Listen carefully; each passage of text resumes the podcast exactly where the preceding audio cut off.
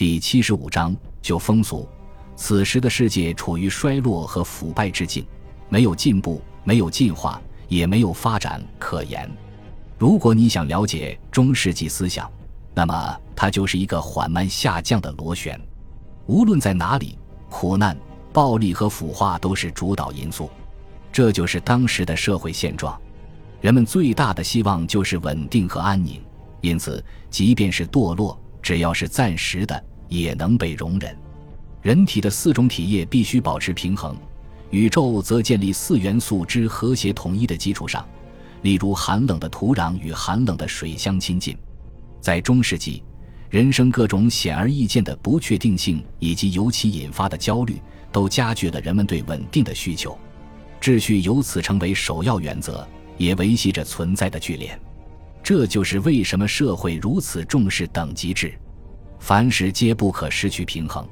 过去受到无比的崇敬，历史写作被当作一整套教学内容或道德训诫。伟大的作家是那些能够惟妙惟肖地模仿先辈大师的人。过去的哲学家更有智慧，过去的建筑师更妙不可言，过去的统治者更能言善辩。中世纪人对仪式和庆典的喜好本身就反映出他们对习俗的尊崇。正如中世纪的法律以判例为基础。而中世纪的社会也按照习惯来治理，风俗习惯是生活的重大律法。最早的文字记录就已经显示出习俗的重要性。在六世纪，肯特国王埃塞尔伯特曾说，其法律都是被长期接受和确立已久的规矩。这在实际生活中就意味着肯特人世世代代都传承着一整套口头传统。贤人会议由智者组成。而所谓智者，就是那些精通古今世事的人。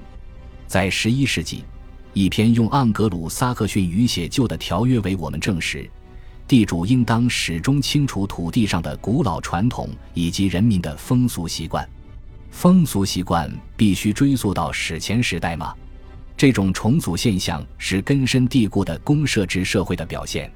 在这样的社会里，将人们密切联系起来的纽带几乎是牢不可破的。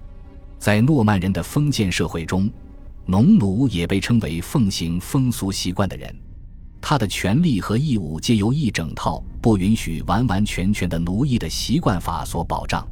更确切地说，英格兰人在生活中奉行的是风俗习惯，而不是法律。权利和义务都是永久不变的，无论贵族的地位有多高，他都不可能真心想要破坏这种传统，因为这样做将有违天道。在一千零七十二年举行的一次重要审判中，齐切斯特主教埃塞尔里克乘坐大车前来宣讲古老的法律习俗。所以说，即便在征服者威廉入侵之后，英格兰依然保留着一种延续性。毕竟当时的社会不存在另外的可能性。习俗是英格兰生活不可或缺的组成部分。当时的劳工或村民的抱怨往往是。我们从不习惯于这么做，这种对于历史的虔诚性还有另一方面值得一提。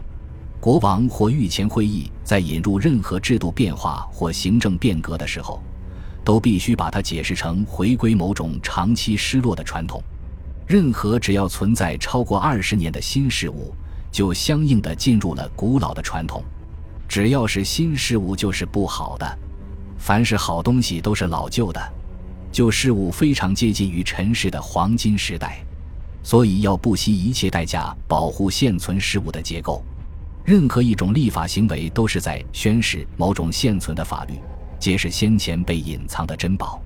在亨利三世当政时代，英格兰的贵族宣称：“我们不想让英格兰的法律发生变化。”政府本身就建立在习俗的形式和制度的基础上。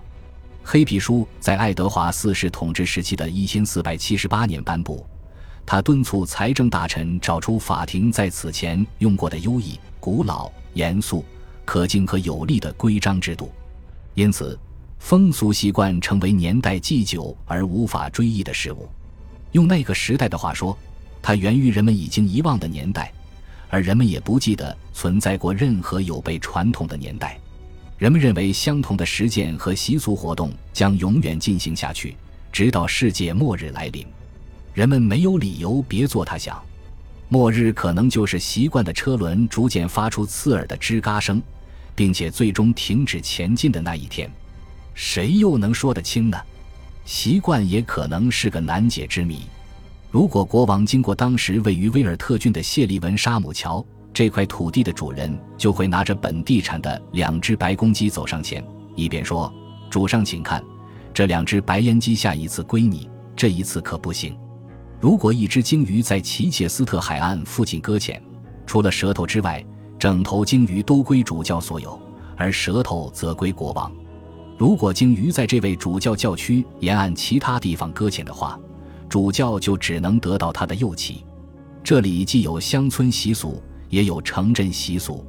在伍斯特郡的基德明斯特，每到选举国王代表的日子，小镇就会有一个小时由平民掌控。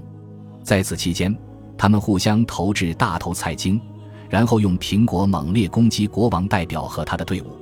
比林斯盖特的教夫规定。任何陌生人在进入他们的市场前，都必须向竖在那里的一根木头杆子行礼致敬，还得支付六便士。接下来，这个人被教父中的两位教父收养。如果一位未婚男性在伦敦被判处死刑，倘若有女性愿意以身相许并提出释放他，他就会得到赦免。